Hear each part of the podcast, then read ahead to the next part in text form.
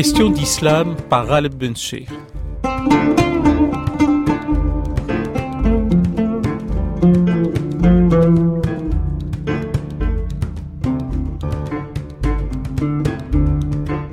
Aujourd'hui, nous parlons de, de, soufisme, de conscience soufie, de voix soufie, de vérité.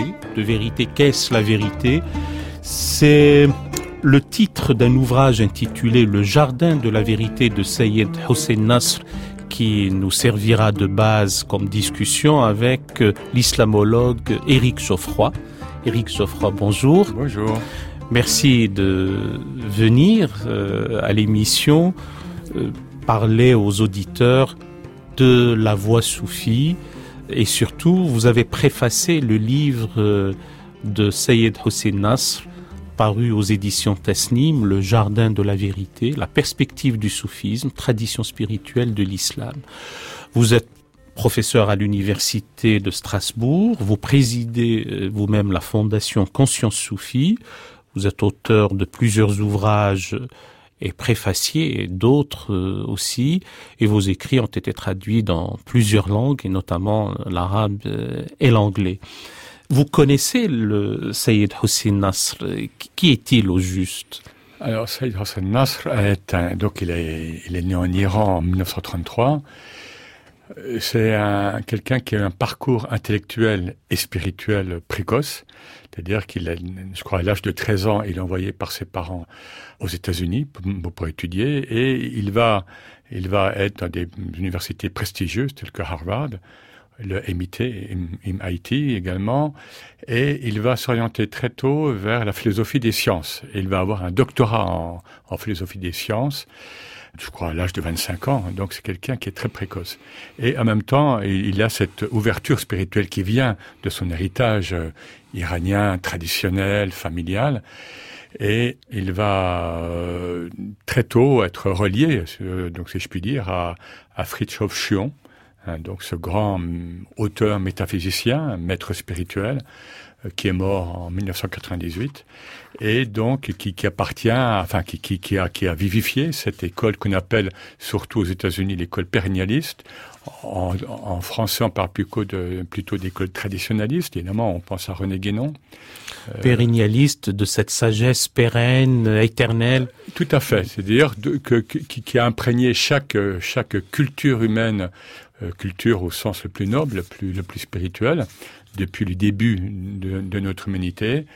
Et, et, pour les pérennialistes, eh bien, la modernité de type occidental, c'est-à-dire euh, née au XVIIe siècle, euh, eh bien, va, va être cette rupture avec la conscience multidimensionnelle, si vous voulez, qui, qui a eu toujours l'humain dans toutes les cultures possibles, les, les, sociétés dites primitives comme celles des, celles des grandes religions euh, du monde, euh, jusqu'à il y a quelques siècles et voire quelques décennies, l'humain avait toujours une, une conscience multidimensionnelle. C'est-à-dire il y avait le spirituel ou le métaphysique, le psychique et le physique. Et ce qu'ils nous disent, et, ce qu'on constate malheureusement euh, souvent, c'est que ce que nous disent euh, ces auteurs pérennialistes, c'est que voilà, l'homme moderne au sens euh, donc de cette modernité européenne est à, à cette multidimensionnalité atrophiée. Donc il est mutilé de cette, de cette conscience spirituelle. Et l'émir Abdelkader, par exemple, un grand témoin du 19e siècle, en parlait hein, en, disant, il, il accompagnait le progrès technique des Européens, ce qui venait à chaque exposition universelle en 1800, fin des années 1860, 70, mais il leur disait, bon, c'est très bien, hein, je, voilà, il suivait les, les progrès techniques, mais le ciel va se refermer sur vous. Alors, je voulais juste dire un mot par rapport à la modernité. L'islam, lorsque l'islam arrive au monde, il est très moderne. Et, Dans son sens étymologique, il suit son mode voilà, donc en adéquation avec son temps. Tout à fait. Il suscite même une mondialisation. C'est-à-dire, il investit tout le monde connu de, de l'époque. Donc, vous voyez, les termes modernité et même mondialisation ne sont pas génériquement, pour moi, ne sont pas euh, mal, mal connotés. Mais évidemment, quand on parle de, de, de, de, ces notions, on pense à, à cette modernité, encore une fois, née en Europe, maintenant qui est largement exportée. Pensons à la Chine contemporaine ou à d'autres, qui, qui, est très consumériste hein, et, et, ailleurs, et qui, qui, va créer ce technoscientisme et ce dévoiement euh, de la raison humaine, bon, la raison humaine qui a un don divin en islam, mais qui va être dévoyé vers un rationalisme productiviste, euh, consumériste, etc. Enfin bon, ce qu'on connaît actuellement. Et donc tous ces auteurs, Chion, Guénon, bien sûr, avant, et Saïd Nas, le, s'insurgent, mais et bien d'autres, et puis en Europe aussi, s'insurgent contre ce dévoiement de notre dignité humaine, en fait. Euh, vous avez évoqué Fritjof Chion et notamment son ouvrage Le soufisme, voile et quintessence. Il y a aussi euh, l'introduction aux doctrines ésotériques de l'islam de Titus Burkhardt. Oui. Il y a aussi Qu'est-ce que le soufisme de Martin Links et notre ami euh, euh, Sayed Hossein Nasr dit euh, quelque chose comme euh, ce sont là des traités sur le soufisme et moi en quelque sorte je vous propose un traité soufi. Quelle est la nuance? Lorsque Hallaj, qui est relativement connu et dont Louis Massignon a, beaucoup parlé, est exécuté en 922 à Bagdad, les soufis comprennent... Suite à un long procès. Suite à un long, un long procès, puis l'affaire Hallaj est compliquée, le personnage lui-même est compliqué. Les soufis ont conscience qu'il faut être pédagogue. Hein, et qu'il faut expliquer aux musulmans, donc on est au Xe siècle, donc au quatrième de, de, de l'Égir, il faut expliquer aux musulmans en quoi le soufisme est le cœur de l'islam, parce que c'était le, le leitmotiv. Hein.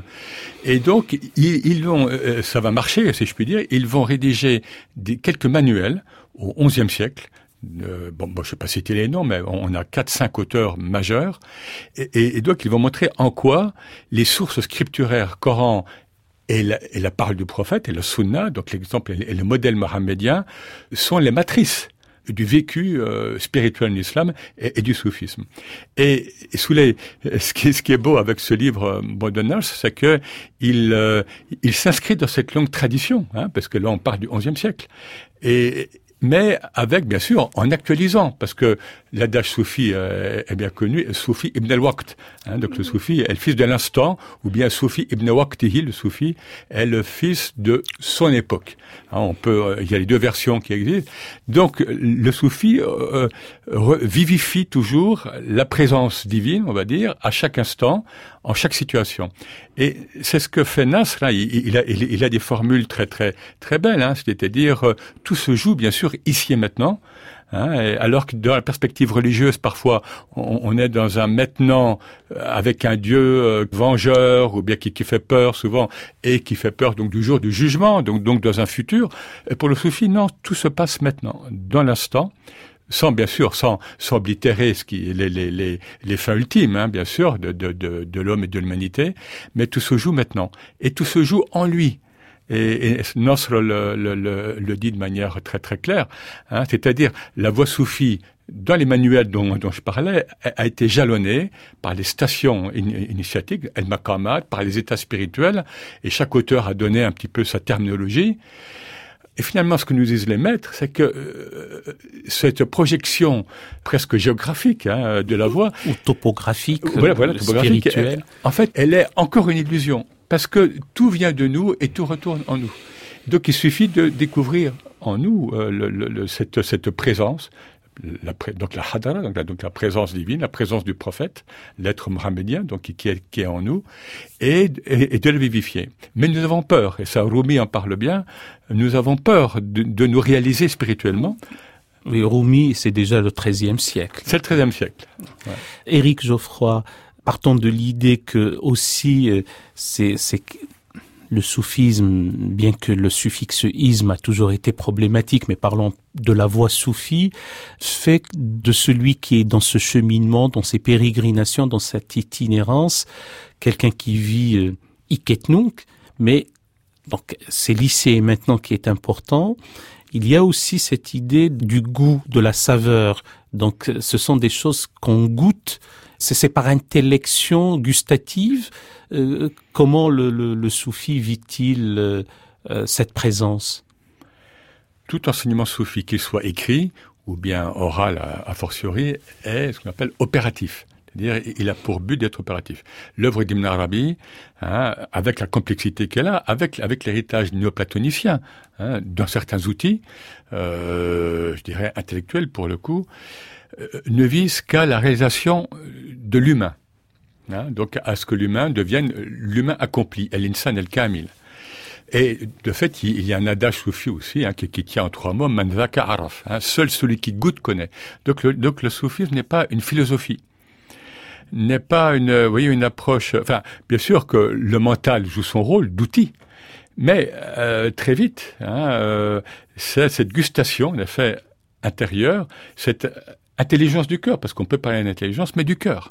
Hein, qui fait que on va avoir des grands saints, et les plus grands saints pour moi, ce sont peut-être les ummi, Hein, C'est-à-dire des gens qui, alors, illettrés en apparence, mais en fait surlettrés. C'est-à-dire ils reçoivent de Dieu des sciences et, on, a des on a des exemples tout à fait pratiques de l'histoire du soufisme, des gens qui souvent d'ailleurs étaient des simples artisans. Vous voyez, je pense à l'un ou l'autre exemple, et mais qui du coup, comme ils étaient dans cette transparence donc du mental, dans cette virginité du mental, reçoivent euh, pardon, euh, mais par pure grâce des, sciences spirituelles et même autres. Et bien sûr, ces gens-là sont sur, sont sur les pas de El-Nabi, El-Ummi, c'est-à-dire le prophète euh, surlettré, je ne sais pas comment il faut le dire. Donc c'est un type de sainteté qui est extrêmement euh, fort. Et donc ça pour dire que le, le, bagage intellectuel peut parfois même peut poser problème. Si, on prend un, un exemple historique, hein, c'est le, le grand savant qui est mort en 1206, Fakhreddin Razi. Et son nom d'abord, hein, son, son prénom, Fakhreddin. Hein, voilà, c'est la brillance de, de, de, la religion, la, la, euh, Il y a aussi une notion de d'infatuation. Voilà, d'infatuation, parce qu'on sait qu'il portait des habits, euh, voilà. Eh bien, il se dit un jour, je vais me, me faire mettre en khalwa, donc en retraite spirituelle, bon, par un cher soufi, donc ça c'est tout à fait historique, et il y va, et le, donc le, le, cher le fait rentrer donc en retraite spirituelle, et il, il euh, par son pouvoir spirituel, il, il dépouille donc Razi de toutes ses sciences. Et pourtant, sciences islamiques, hein, mais sciences acquises science euh, rationnelle, hein, euh, avec une approche discursive. Ah, tout, tout, à fait, la discursive. Et Razi panique. Razi panique parce qu'il il, se retrouve tout nu. Hein, dans cette nudité primordiale, dans cette nudité spirituelle, et d'après la tradition, d'après Ibn Arabi en parle d'ailleurs, euh, il ne supporte pas, il demande au cher qu'il qu lui remette ses habits, y compris ses habits physiques. Hein, et, et s'en va, mais après, il, aura donc des paroles euh, euh, sur le soufi très, très positives. Lui qui était un grand esprit rationnel, il faut le dire, un grand commentateur du Coran.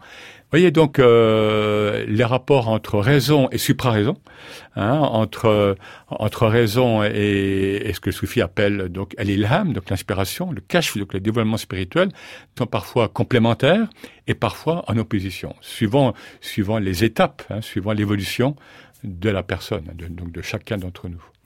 Et puis, euh, il va y avoir le dévoilement. Euh, ça, il faut une, une préparation pour euh, pouvoir accéder à ces connaissances ou, ou c'est une grâce? Les deux à la fois. Vous savez, la, la, la méthodologie soufie, c'est pas le oui ou non, c'est oui et non et qui est beaucoup plus productif, qui est, beaucoup plus inclusif et qui répond à la rahma, à cette miséricorde hein, qui enveloppe toute chose, hein, comme dit le Coran, et donc et, qui n'est pas un exclusivisme. C'est oui ou non, et ça c'est la démarche de certains mouvements, euh, enfin d'une certaine euh, conscience euh, ou bien dite musulmane. Nous savons, on, ne sait que trop. La conscience, je dirais, spirituelle en islam et, et soufie en particulier, est dans cette générosité de l'acceptation de l'autre parce que Dieu seul juge et parce que comment dire il y a euh, chaque âme évolue et un maître spirituel sait très bien ce qu'il peut dire ce qu'il peut faire faire à, à son disciple. Donc euh, c'est à la fois oui c'est rien ne se fait sans, la grâce divine et il y a un adage soufi qui nous dit que chaque vous savez chaque cheminant sur la voie soufie est appelé mouride hein, de, de, de, façon générique c'est-à-dire un aspirant un aspirant voilà. Celui qui cherche à se rapprocher de Dieu donc ça vient de el irada donc la volonté. Mais euh, tous, tous les maîtres nous disent, mais avant d'être mouride, nous sommes morades, nous sommes donc le voulu par Dieu. Avant de vouloir Dieu, eh bien, il faut qu'il y ait cette énergie et, et ce moteur divin qui fasse que par amour, par pur amour, il vient vous chercher. Donc tout cela reste de, l'ordre du raïb, hein, du mystère évidemment, et euh, Dieu sait mieux quand il peut ouvrir on parle de fatra, donc ouvrir à telle personne, homme, femme, et, sans parler des autres règnes, animal, végétal, etc., quand il peut ouvrir les portes de la perception, hein, pour reprendre... En, en vous entendant, Éric Geoffroy, j'ai pensé à ce soufi à qui on a dit, mais que vous il a dit je voudrais ne plus vouloir. Ne pas vouloir. Ça c'est donc Abou Yazid Bistami. Bistami, bien entendu.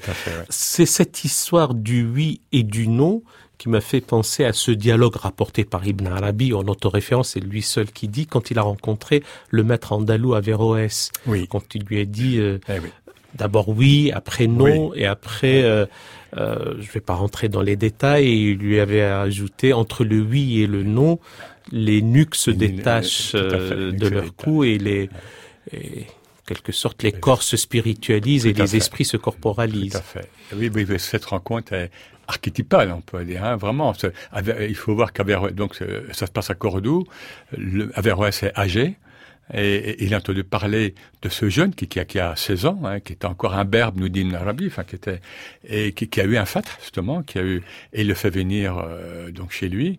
Et voilà, et, et, voilà ce jeune donc de 15-16 ans d'après les sources, hein, qui donne une leçon entre guillemets, hein, bon, à, à, à, ce grand, à ce grand esprit hein, qui, qui est donc Averroès. Et moi, ça me fait penser directement à ce passage coranique donc, donc de la sourate euh, Kaf, donc de la caverne, sourate 18, où celui que la tradition islamique désigne comme un khidr ou bien un khadir, hein, mais que le Coran ne nomme pas, hein, comme par hasard, et qui, qui va être le maître de Moussa. Le khadir, c'est l'homme verdoyant. L'homme verdoyant, donc identifié à Élie. Oui, voilà, donc c'est être euh, en fait euh, un, être humain, bien sûr, mais dont la vie est prolongée. En fait, il est donc il est dit Muhammad, donc, donc la vie est prolongée jusqu'à la fin des temps, et il, il a été, il est, il sera donc l'initiateur des prophètes par le passé, et, des, humains, je dirais, euh, actuellement. Et, donc, dans, ce passage coranique, euh, El Ridr va, euh, elle est vraiment le maître spirituel de Moïse, qui est le prophète de la loi,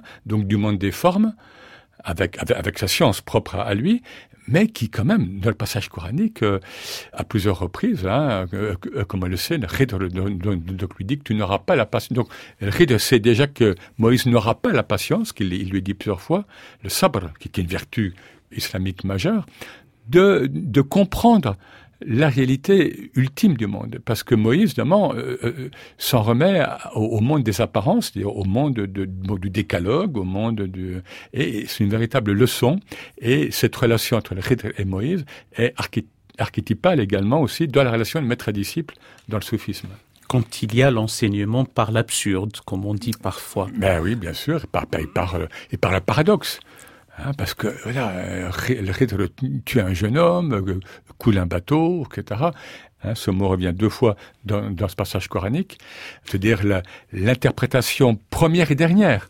Hein, de, de c'est-à-dire euh, ésotérique, évidemment, euh, divine, de, de ce qu'il fait, parce que pour lui, le temps n'existe pas. C'est-à-dire le passé, présent, futur sont comme le dit la physique quantique maintenant. Il n'y a plus de temps maintenant, on nous dit. Eh bien, voilà, ces êtres-là, tout se déroule ici et maintenant, dans l'instant, tout est présent. Pour ne pas laisser les auditeurs comme ça à propos de ce dialogue à la fois pathétique, court entre euh, le jeune Ibn Arabi et le maître euh, Averroès, quand il lui avait dit euh, entre le oui et le non, les nuques se détachent de leur cou, Averroès a tapé entre ses mains en disant il n'y a de force et de puissance que par Dieu, qui est une formule consacrée.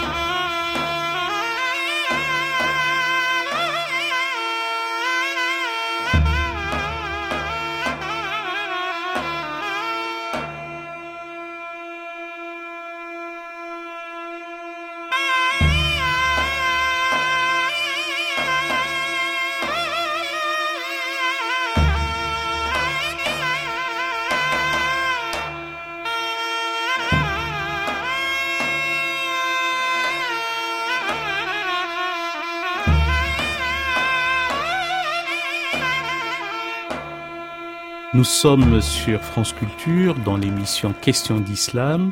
Nous parlons de conscience soufie, du soufisme, du Jardin de la Vérité qui est le titre de Sayed Hossein Nasr, ce traité soufi dont euh, Éric Geoffroy est le préfacier.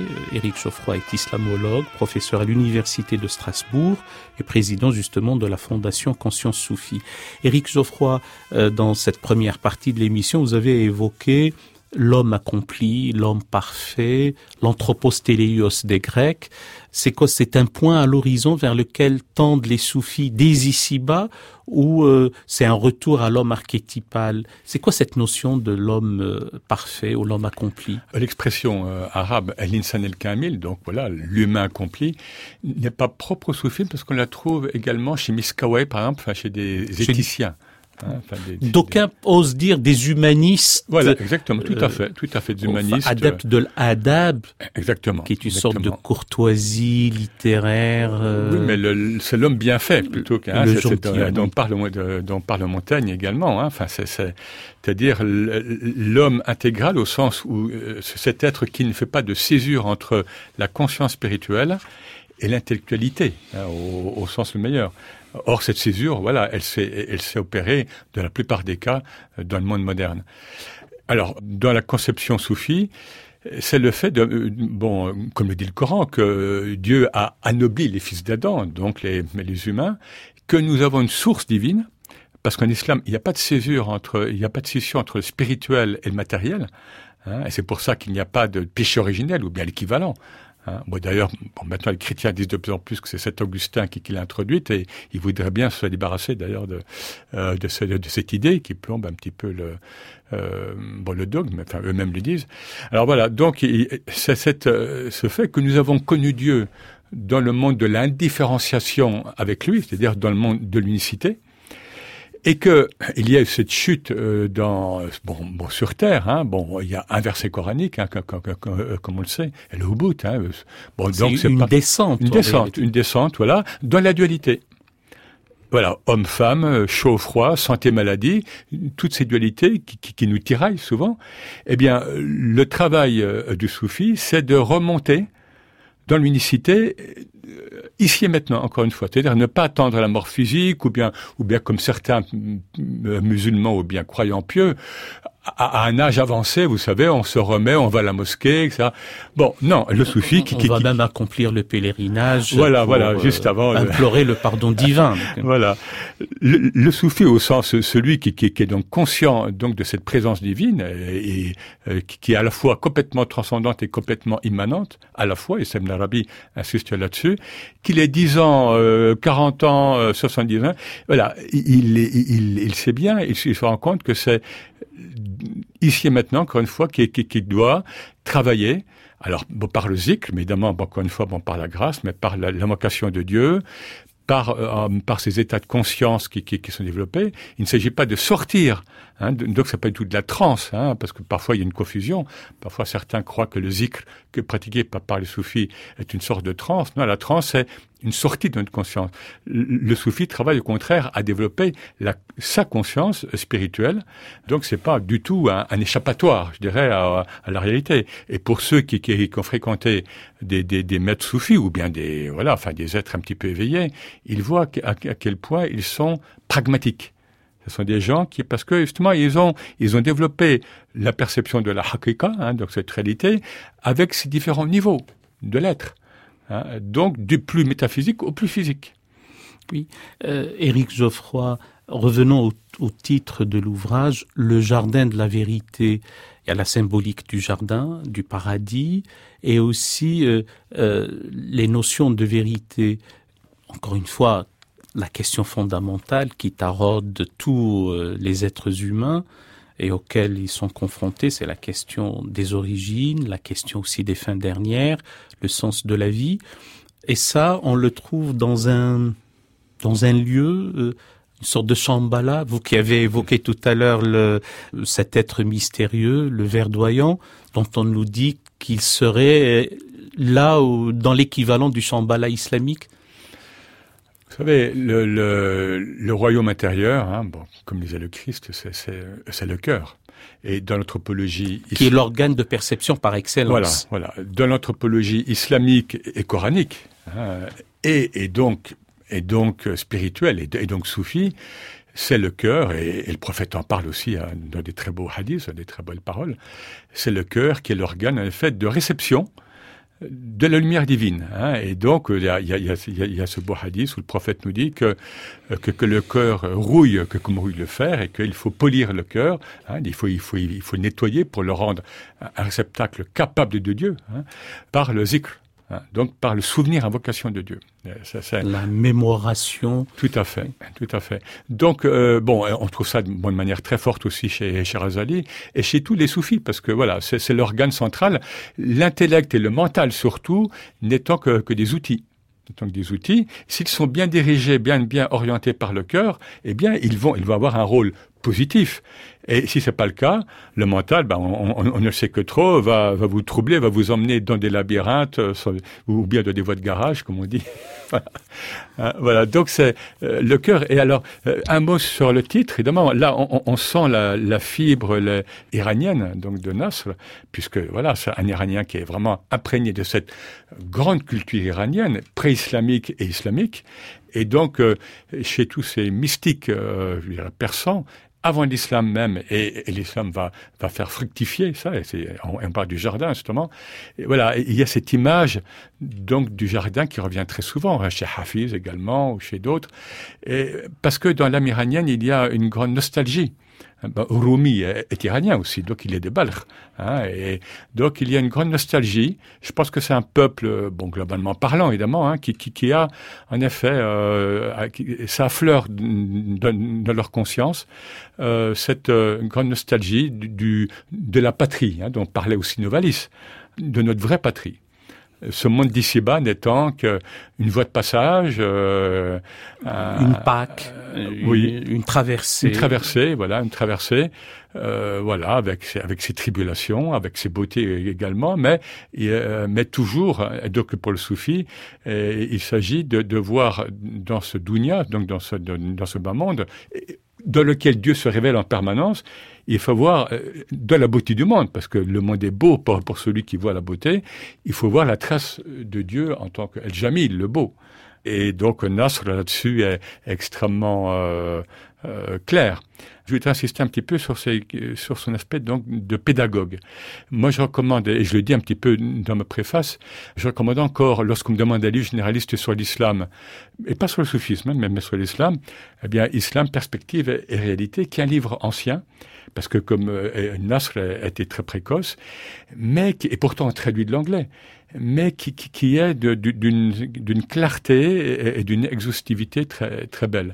Et il va être réédité d'ailleurs bientôt euh, chez Tasnim. Et c'est rare, je veux dire, dans un livre traduit de, de trouver cette clarté d'expression, cette pédagogie, encore une fois. Et euh, voilà. Alors, un petit, un petit mot, si je peux me permettre, sur... Je vous en prie. Euh, moi, Nasr, bon, bah, j'étais jeune chercheur de vérité, et puis jeune chercheur aussi académique, et j'entendais parler de Nasr parce que comme il écrit très tôt, et donc je le connaissais pas, j'étais impressionné. Et je l'ai connu, j'ai connu au Maroc, en Turquie, et j'ai été lui rendre visite euh, à, à, à, Washington, donc dans, dans son université, donc dans son bureau. Donc, donc au début, et je lui ai dit, bon, j'étais impressionné parce que bon, Nasr, voilà, représentait pour moi bon euh, une complétude, je dirais, à, titre humain, bien sûr, à la fois au niveau, enfin, justement, cette complémentarité entre l'intelligence, enfin, entre spiritualité et, intelligence humaine, qui est bien sûr encore trop rare. Euh, chez les humains, entre autres contemporains. Et voilà. Et donc, les quelques fois où je l'ai vu, euh, en même temps, il y avait, il y avait cette euh, immédiateté hein, qu'on, sait, mettre, parce qu'il a, il a un rôle initiatique. Il est, il a été, il est maître spirituel. Et aussi, donc, il a formé dans cette belle euh, intellectualité, il, il, a formé un certain nombre de personnes. Donc il a transmis quelque chose, ce qui n'est pas le cas, même dans le soufisme. Parfois, certains maîtres ne transmettent pas parce qu'il n'y a personne après eux. Et que dire euh, dans le domaine intellectuel où certains penseurs musulmans, finalement, n'ont, pas voulu, n'ont pas pu transmettre. Euh. Donc l'idée de transmission est importante, surtout que dans cette école doctrinaliste, mais, mais, mais dans, je pense dans une conscience religieuse assez générale, mais il est évident que nous sommes à la fin d'un cycle, à la fin d'un monde, non pas du monde, mais d'un monde. Et, et beaucoup de maîtres insistent sur cette nécessité donc de transmettre. Il y a comme une urgence.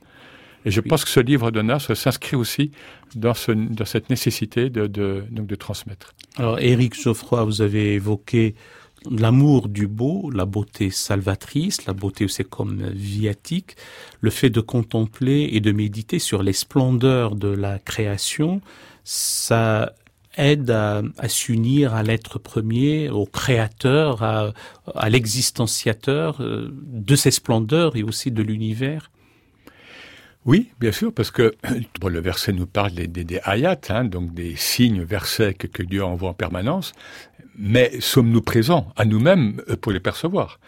Hein, Ça, c'est la question. Et alors, ça s'était formulé euh, par une Arabie notamment, mais par, les, et par d'autres soufis, en, en, termes de tajalli, c'est-à-dire Dieu se théophanise, oui. se manifeste à chaque instant, et, et, et Ibn Arabi nous dit que Dieu ne se répète jamais. Il ne se répète jamais.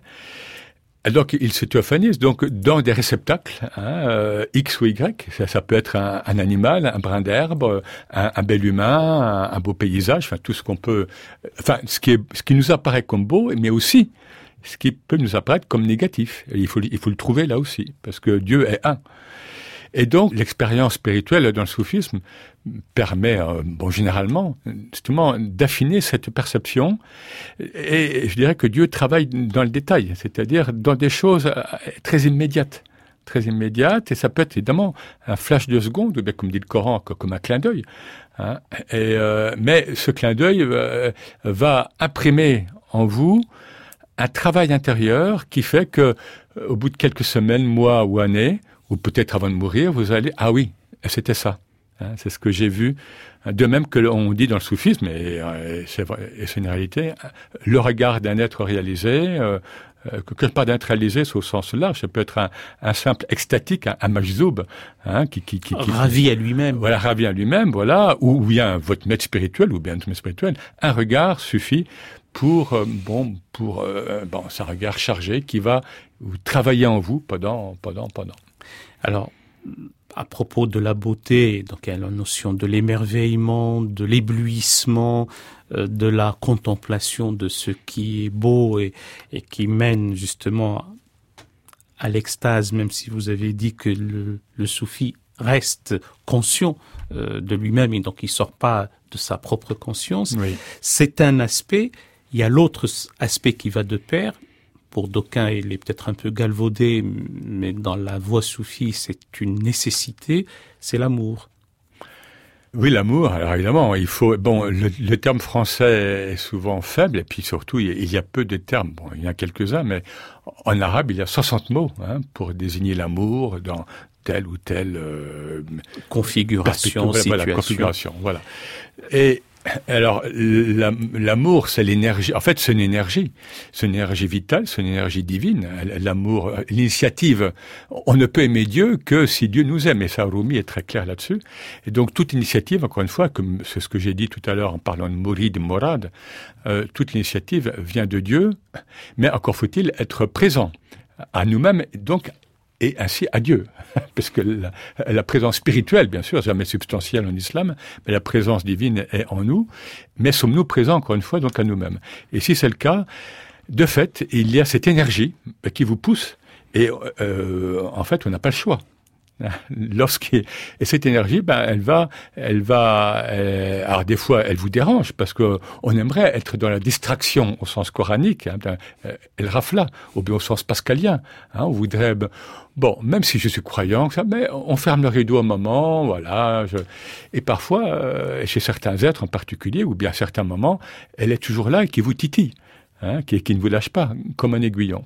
Enfin, ma question, c'est que notre ami, euh, le maître euh, Saïd Hussein Nasr, euh, réunit les notions d'amour et de beauté. Oui, oui. Donc, euh, oui. alors j'ai commencé par poser ma question à propos de la beauté comme un préalable ou une sorte de, quand on est émerveillé par les splendeurs et par la beauté, est-ce que ça ouvre le cœur à, l'effusion euh, de, de l'amour, de l'amour humain et de l'amour divin. Vous savez, il y, a, cette, il y a ce hadith, enfin cette parole, hein, le, prophète passe avec des compagnons euh, près d'une carcasse d'un chien, on nous dit, hein, et, et euh, voilà, bon, sans doute déjà passablement décomposé, et les compagnons disent en gros Burke, quoi, enfin, quelle horreur, et le prophète dit quelle beauté, hein, regardez les dents, les dents de cette charogne des dents blanches, quelle beauté. Voilà, donc la beauté, elle est, encore une fois, elle, n'est pas uniquement dans une belle mosquée, une belle zawiya, une belle église, une belle, euh, ou bien chez un bel être. Vous voyez ce que, apparemment, la beauté, la voie spirituelle nous, amène à creuser en nous, ce qui n'est pas toujours facile, euh, le paradoxe. Parce que Dieu, Dieu se perçoit dans le paradoxe. Dieu est à la fois dans euh, beauté et laideur. Hein, euh, parce que sinon, c'est trop facile. Sinon, j'ampute ma conscience de, de, de toute une partie de l'unicité. Dieu étant un, eh bien, Dieu se, euh, manifeste dans toutes les situations humaines, psychologiques, visuelles, physiques, etc. Et si je ne reconnais que dans un pan de la réalité, eh bien, je, suis donc déficient, n'a que au niveau spirituel. Parce que les réalités divines sont comme on le dit, siège aux coïncidences des oppositions, la coincidencia oppositorum. Oui, parce que voilà, comme nous partons, donc on, l'a dit tout à l'heure, comme nous partons de notre dualité d'être incarné. Bon, et ça, c'est une sagesse divine qui fait que. Et donc, il faut résorber cette dualité dans cette remontée vers le divin, vers le un. Et c'est pour ça que dans le soufisme, il n'y a pas d'union mystique, par exemple, comme on le trouve chez les saintes chrétiennes qui portent un anneau, elles sont mariées à Jésus. Hein. Il n'y a pas d'union mystique, hein, qui est parfois mm, presque érotique, hein, enfin, au, sens le plus, le plus noble du terme. L'expérience spirituelle dans le soufisme, c'est de réaliser qu'il n'y a que le un. Et c'est ce que Junaid a appelé, et, beaucoup d'autres après, el c'est-à-dire l'extinction de notre conscience individuelle, incarnée individuelle, dans, dans l'immersion, dans, dans, dans, dans l'océan de l'unicité. Et, tous les ulama et tous les théologiens ont validé cette expérience parce que c'est vivre l'islam. Oui, cet anéantissement, cette extinction, cette coalescence dans l'un a donné lieu, si j'ai bien compris, à la théorie, à la doctrine, à la vision je suis pas en train de parler d'un soufisme d'un point de vue théorique, euh, de l'unicité de l'être. C'est parce que, in fine, s'il y a un jeu humain et un tu divin ou vice versa, euh, c'est que on n'est plus dans l'unicité. C'est qu'à un moment donné, la conscience humaine va euh, s'anéantir dans le dans une conscience cosmique divine. Oui, et c'est ce qui fait que euh, bon, c'est ce qu'on appelle bon, mais, ça c'est un terme un peu technique, hein, le, le enfin c'est c'est-à-dire le propos extatique. Le, Des apophthegmes euh, extatiques. Voilà, c'est-à-dire lorsque dans l'expérience de l'humain, fut-il le plus grand saint, il ne sait plus parfois et, il s'en confesse parfois euh, après coup, si je puis dire, qui est le jeu qui parle? Le Hana en arabe, par exemple, hein. est-ce que c'est encore le jeu humain ou est-ce que c'est cette présence, le jeu avec un J majuscule? Voyez-vous Et, c'est une expérience comme troublante parce que quand on parle de Hallaj, qu'on parle de Junaid, qu'on parle de Cher Alaoui, qu'on parle de voilà d'être comme ça, d'être réalisé, voilà, ils, témoignent parfois de leur hayra, donc de leur grande perplexité, de leur, de leur éblouissement. Qui est, ce, qui, est cette conscience qui est en moi? Est-ce que c'est encore mon humanité hein, ce Ahmed El-Alawi, Mansour El-Hallaj, euh, etc. Ou est-ce que c'est quelque chose qui me, qui, me déborde complètement. Parce que Shataha en arabe, c'est, on, l'emploie notamment parce que le lit d'un fleuve déborde. Voyez Donc c'est ce débordement de la présence divine dans ce réceptacle humain qui, bon, malgré son, bon, malgré que l'humain, le, donc, a été, euh, donc, créature élue, donc, présentant de Dieu sur terre, est quand même une créature fragile à bien des égards.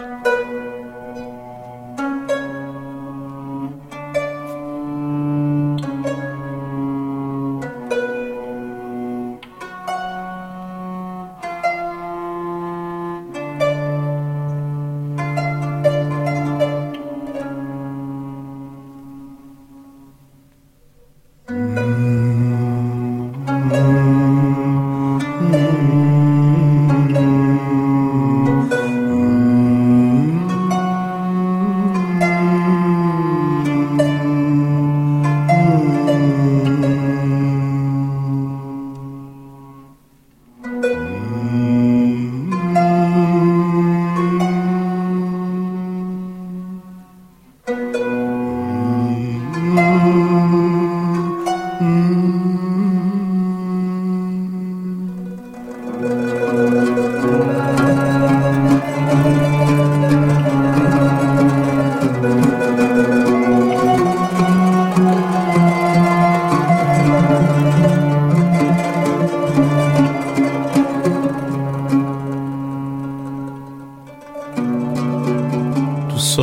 France Culture dans l'émission Questions d'Islam avec euh, l'islamologue Éric Geoffroy qui préside la fondation Conscience Soufie et nous parlons justement de cette conscience à la fois euh, d'une manière générale et d'un point de vue euh, prosaïque, en tout cas à travers mes questions, mais aussi parce que vous, Éric Geoffroy, vous avez écrit la préface de l'ouvrage intitulé Le Jardin de la vérité de Sayed Hussein Nasr, le maître encore vivant iranien. Euh, et c'est un traité soufi, et encore une fois, ce n'est pas un traité sur le soufisme, comme certains peuvent présenter les choses. Dans cette dernière partie de l'émission, euh, Éric Geoffroy, je voudrais faire avec vous un peu l'exégèse de l'ouvrage. Qu'est-ce que c'est que cette notion donc de jardin de la vérité et comment y parvenir? C'est notre espace intérieur. Encore une fois. voilà, c'est un traitement intérieur. Vous savez, le, le, un adage euh, d'un des premiers soufis, mais qui bon, qui n'est pas très connu, bon, à l'époque de Juned, il dit en deux mots, hein, voilà, deux mots, ce sont les, les, les là donc les apophthegmes, comme, comme vous disiez, les, les aphorismes des premiers, hein, qui, qui, sont extrêmement lapidaires mais très directs. Et tasawwuf el-hurriya le soufisme, c'est la liberté. Alors, c'est pas la liberté de d'aller faire n'importe quoi dehors, mais non, c'est bien sûr, c'est dégager en soi l'espace de liberté intérieure. Quelle que soit ma condition d'incarnation, que je sois prince euh, hein, euh, ou bien simple artisan, euh, riche, pauvre, etc., etc. Donc, dans toutes les conditions possible et, et, inimaginable même de enfin imaginable pardon pardon de notre euh, euh, mise au monde je dirais eh bien c'est cette idée que je suis avant tout un être libre parce que j'ai conscience que je suis d'origine et que je suis de nature divine. En, islam, il faut le dire aux musulmans, l'homme n'est pas Dieu, mais l'homme est divin par, euh, par il nature. déiforme et il vicaire de Dieu sur il, terre. Est vicaire de Dieu sur terre, il est représentant de Dieu sur terre. Alors, évidemment, les passages coraniques en Sourate 2, verset 30, évidemment, sont très, très paradoxaux aussi, parce que les anges savent que, et Iblis, même Satan, sait très bien, parce que c'est un gnostique, ils savent très bien ce que l'homme va faire, répandre le sang sur terre, la corruption, de fait fait, mais euh, la fin de ce scénario coranique euh, se, se fait euh, au sens où Dieu dit aux anges, je sais ce que vous ne savez pas. Donc il y a un projet divin concernant l'humain et qui nous dépasse, et surtout à notre époque où on voit que comme l'homme euh, détruit la, la, planète et se détruit lui-même, ou bien change d'humanité, hein, voilà, il y a ce projet divin qui nous dépasse et qui, qui est dans, dans un toujours dans un au-delà d'une foi qui, qui, qui, serait uniquement, je dirais, piétiste ou bien comptabilisante, hein, parce que c'est ce qu'on entend souvent. Bon, dans certains milieux musulmans, tu fais telle action, tu auras tant de... Etc. Non, là, ce qui nous intéresse, c'est c'est cette... Euh, Pardon Eric Geoffroy, elle est à la fois comptabilisante et culpabilisante. Et culpabilisante. Donc et on est dans une approche à la fois quantifiée des bonnes actions. Si on en fait tant, ben on va jouir des délices paradisiaques et si on n'en fait pas, euh, euh, on va périr par le feu de l'enfer. Voilà. Et, là, donc, on a une femme, hein, il faut rappeler, donc Rabia el-Adawiya, qui meurt en 801, donc une femme qui meurt, qui, qui, qui vit avant, avant l'an 800, donc c'est vraiment les, vraiment les débuts, et qui dit aux, aux gens, aux hommes de, donc de son temps, mais vous adorez Dieu par peur de l'enfer et par, par désir du paradis, qui sont des idoles, parce que ce sont encore des créations, ce sont des créatures. Hein, donc elle va imprimer de la conscience musulmane une femme. Hein, elle va imprimer donc dans cette conscience musulmane toujours cet au-delà d'eux au-delà d'eux. Hein. On, est d'ailleurs, on, est dans cette démarche apophatique, c'est-à-dire Dieu, est toujours au-delà de nos perceptions et de nos désirs, fût-il du paradis. Et c'est toujours la Bira, puisque je ne résiste pas à évoquer le fait qu'on l'a rencontré avec un seau d'eau dans une main et une torche dans l'autre, et on lui a dit, mais oh Rabia, que fais-tu par là? Elle a dit, je vais éteindre le feu de l'enfer et incendier le paradis. Et elle a commencé à déclamer son fameux poème des deux amours. Oui. Euh, je t'aime de deux amours, un amour visant mon propre bonheur et un amour vraiment digne de toi. Quant à l'amour de la passion, c'est que je ne m'occupe à ne penser qu'à toi. Et quant à l'amour vraiment digne de toi, c'est que tes voiles tombent et que je te vois. Ni en l'un ni en l'autre, nulle gloire pour moi, mais louange à toi et pour celui-ci et pour celui-là. Voilà, ça c'était un peu du de euh, traduite. Oui, mais oui, ces êtres ils sont présents. Je veux dire, bon, c'est Hassan Nasr est, vivant, euh, bon, et, euh, et, merci à Dieu, je veux dire, euh, donc physiquement, bon, il est âgé maintenant, évidemment, mais vous voyez, l'enveloppe corporelle et la présence au monde est, est, très relative. Et en, en islam, la mort n'est qu'un intikal, n'est qu'un transfert d'un état à un autre. Et donc ces êtres euh, et même un réveil puisque les gens sont endormis exactement et quand ils mourront ils se réveilleront. Voilà, tout à fait, tout à fait. Et justement, donc le travail du soufi, c'est de se réveiller avant cette mort physique parce que il y a comme des états post-mortem qui ne pourront être réalisés que si on a travaillé dans notre état actuel donc il y a une responsabilité maîtres, qui, qui, est forte. Et les maîtres spirituels, je pense à Abou Hassan el Shazili, par exemple, donc qui est mort en 1958, ils sont parfois un peu durs. Ils disent voilà, celui qui, qui euh, l'humain qui, meurt sans avoir réalisé, euh, sans avoir pris part, ne serait-ce qu'un petit peu à notre science spirituelle, il est comparable à, l'humain qui, qui meurt en état de grand péché sans s'être repenti. Bon, ça peut paraître dur, et surtout pour notre époque. Oui, euh, peut-être un mot sur euh, ce qui paraît aussi euh, paradoxal, mais en réalité, me semble-t-il que c'est plutôt une complémentarité. C'est à la fois l'origine pulvérale, donc de poussière euh, argileuse, fétide, d'un liment euh, crissant, qui est l'enveloppe charnelle, en même temps euh, c'est aussi un anoblissement par cette dimension pneumatique du souffle divin qui euh, élève l'homme à, l'état de déité. Ben, ça, c'est le paradoxe de, de, la nature humaine. Et, je dirais, bon, je dis souvent, enfin, euh, que le, parmi les parmi les créatures et donc parmi les règnes, angéliques, humains, djinns, animal, etc. L'humain est sans doute la créature qui a le spectre le plus large. Hein? Alors, euh, vers le plus haut, ben, c'est le prophète Mohammed, par exemple, qui, qui, lors de son mariage, lors de son ascension spirituelle céleste, eh bien, laisse euh, l'archange Gabriel hein, à, un moment, donc au, au, jujubier de la limite, et lui continue. Donc là, c'est l'état humain accompli. Et bien sûr, chez d'autres prophètes, chez, le Christ, chez, Moïse, et, puis, et, puis, et puis les saints de, notre humanité. Et puis le plus bas, c'est euh, voilà ce que notamment ce qu'indique le Coran, ceux, ceux qui sont plus bas que les an'am, hein, hmm. que, que, les bestiaux. Et, et, le Coran ne parle pas des hayawan, parce que le hayawanat, donc l'animal, est un être noble en, en soi, hein, qui, qui en, en, islam. Et qui est animé, vivant. Voilà, euh, donc vivant. C'est-à-dire que l'an'am, bien sûr, c'est les bestiaux.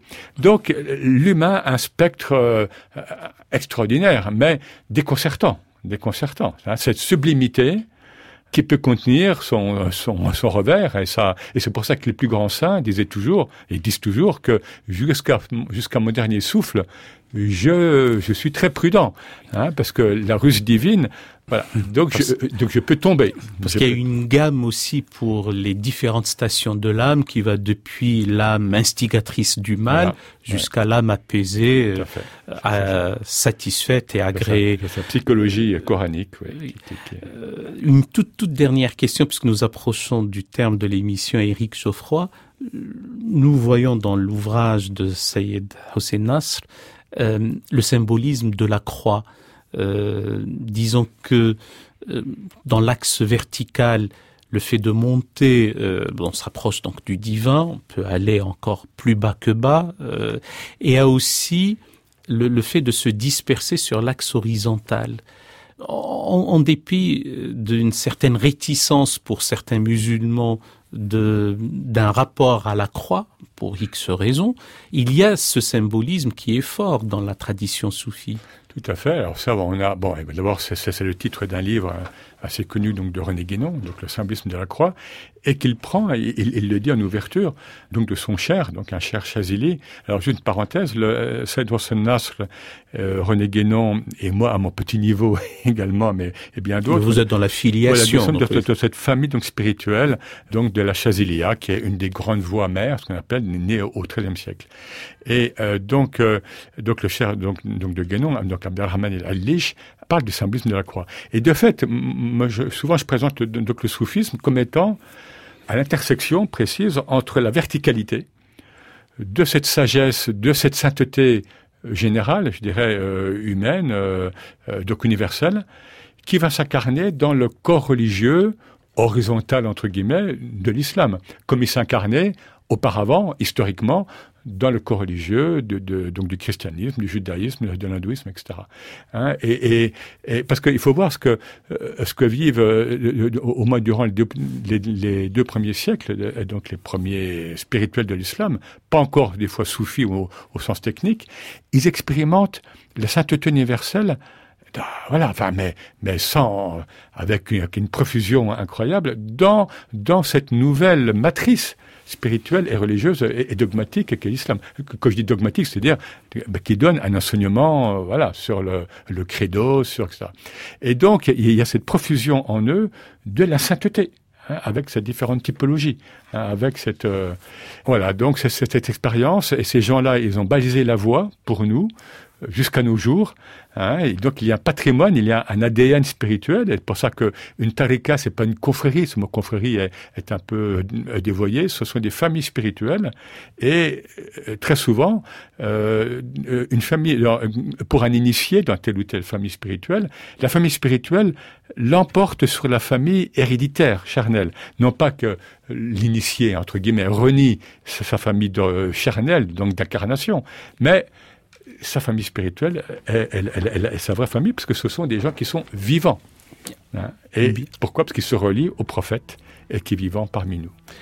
Merci infiniment. Merci beaucoup, euh, Geoffroy. C'était Question d'Islam. Vous retrouverez, chers amis auditeurs, toutes les références des livres et des musiques sur le site franceculture.fr. L'attaché de production est Sylvia Favre. La prise de son est assurée aujourd'hui par Jean-Michel Coqui et la réalisation est toujours assumée avec brio par l'ami Franck Lilin.